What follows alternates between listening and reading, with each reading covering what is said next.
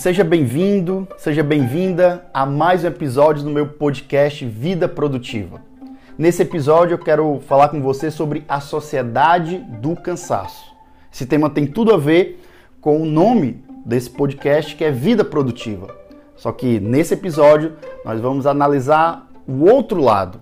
Quais são as consequências na nossa saúde emocional, na nossa saúde física ao buscarmos essa super produtividade, essa alta performance?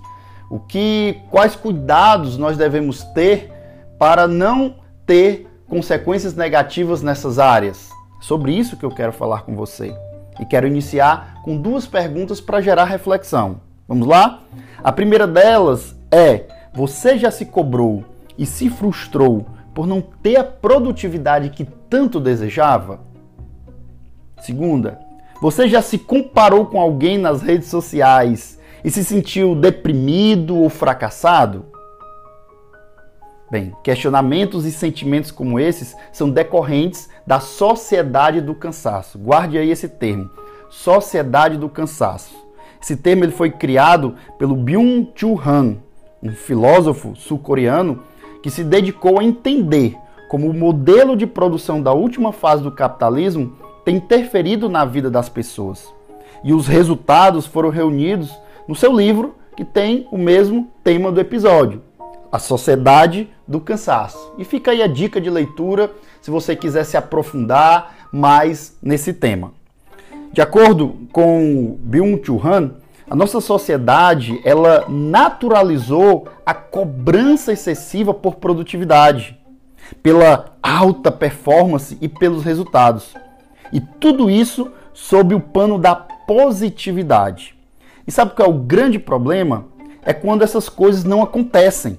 É quando a gente deseja muito isso e nós não conseguimos. Por mais que a gente faça hora extra, por mais que a gente dê o nosso melhor, a gente não chega na performance que a gente quer e isso gera muitas vezes frustração. As pessoas tendem a se sentir frustradas, deprimidas e fracassadas. E aí, com tanta pressão por resultado e perfeição, a saúde física e mental paga um preço alto. Eu não estou aqui dizendo que nós não devemos buscar produtividade, até porque eu trabalho com isso. A questão é quando essa busca pela produtividade fere muitas coisas na nossa vida, nossos valores, nossos limites físicos, ou prejudica o nosso emocional, isso passa a ser disfuncional. Mas vamos caminhando aqui, que eu quero trazer mais alguns números para você entender as consequências dessa sociedade do cansaço. Para você ter ideia, no Brasil, a depressão atinge 5,8% da população. São dados da OMS de 2017. E o Brasil tem o maior número de pessoas ansiosas no mundo. 9,3% da população, que equivale a 18,6 milhões de brasileiros. E o cansaço extremo, na visão do filósofo, favorece o surgimento de patologias que afetam a saúde física e mental, como a hiperatividade, o déficit de atenção, o transtorno de personalidade borderline, a ansiedade, a melancolia, a depressão e a síndrome de burnout. Quantos profissionais estão sofrendo com essas patologias por disfunções no seu estilo de vida, no seu, na sua gestão, no seu modus operandi de trabalhar, de produzir. E pior, outra característica marcante dessa sociedade levantada pelo sul-coreano é a individualização e o isolamento. As pessoas vivem cercadas por outras, mas estão isoladas dentro de si mesmas. E essa cobrança em excesso, somada a essa individualização e ao surgimento de patologias, resulta ainda em outro problema. Sabe qual é? O uso excessivo de medicamentos. Para poder desempenhar bem os vários papéis, as pessoas vêm se utilizando de medicamentos para quê? Para as oscilações emocionais não aconteçam. Afinal, elas não podem ficar tristes nem desmotivadas. Elas precisam garantir a estabilidade de humor e a alta produtividade sempre, independente dos meios. Independente se é usando medicamentos, independente, ela precisa mostrar que está bem, ela precisa produzir muito. E as redes sociais, elas acabam contribuindo com essas patologias decorrentes da sociedade do cansaço. Afinal, a necessidade de se expor e se mostrar feliz o tempo todo, bem-sucedido e realizado, isso em troca da aprovação social, contribui para a exaustão e o esgotamento. Você diariamente querer mostrar que está bem, querer mostrar que é sucesso, isso cansa a médio e longo prazo. Isso leva a uma exaustão, a um esgotamento mental. As redes sociais, elas reúnem momentos de felicidade, de conquistas e de perfeição.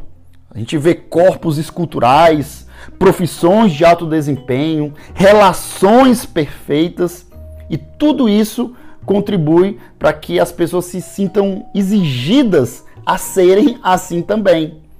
O problema é que às vezes as pessoas que mostram essa perfeição, elas não são assim o tempo todo.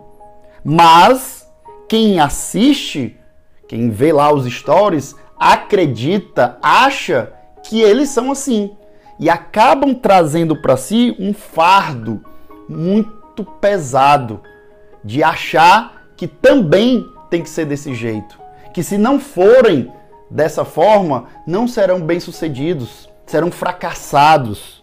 E aí acabam se cobrando, sendo que é outra realidade, é outra situação. E quando nós nos comparamos, nós estamos nos prejudicando.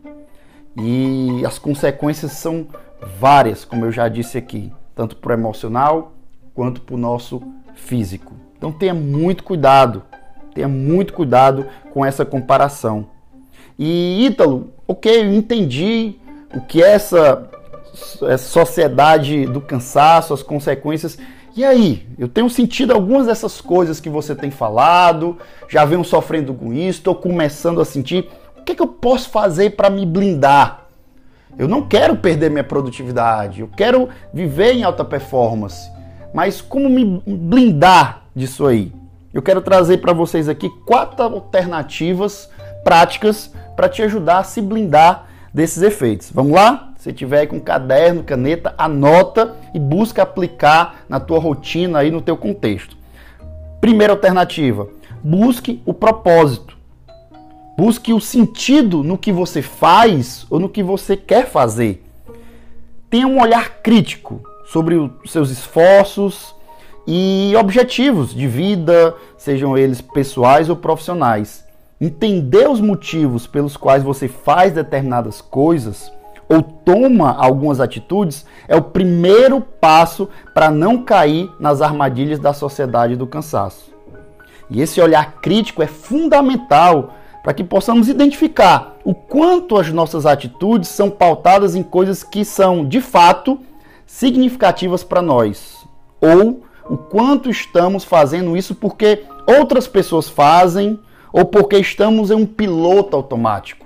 A gente simplesmente está indo com a manada, repetindo, fazendo porque todo mundo faz, porque é politicamente correto, porque está na moda. Mas o quanto isso tem a ver com os meus valores? O quanto isso tem a ver com o que eu acredito? E quando nós fazemos coisas que ferem os nossos valores, nós estaremos prejudicando a nossa autoestima, a nossa autoimagem. E isso a médio e longo prazo é destruidor da nossa autoestima, do nosso poder pessoal. Então busque sair desse piloto automático e questionar e avaliar o porquê que eu quero fazer isso, o porquê eu estou fazendo isso, eu preciso disso?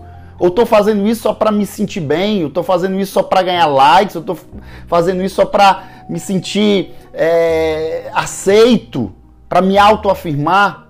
Busque, reflita, questione-se, saia da emoção do piloto automático e com razão haja de forma mais sábia. Então, essa é a primeira alternativa. A segunda é aprenda a lidar com suas imperfeições.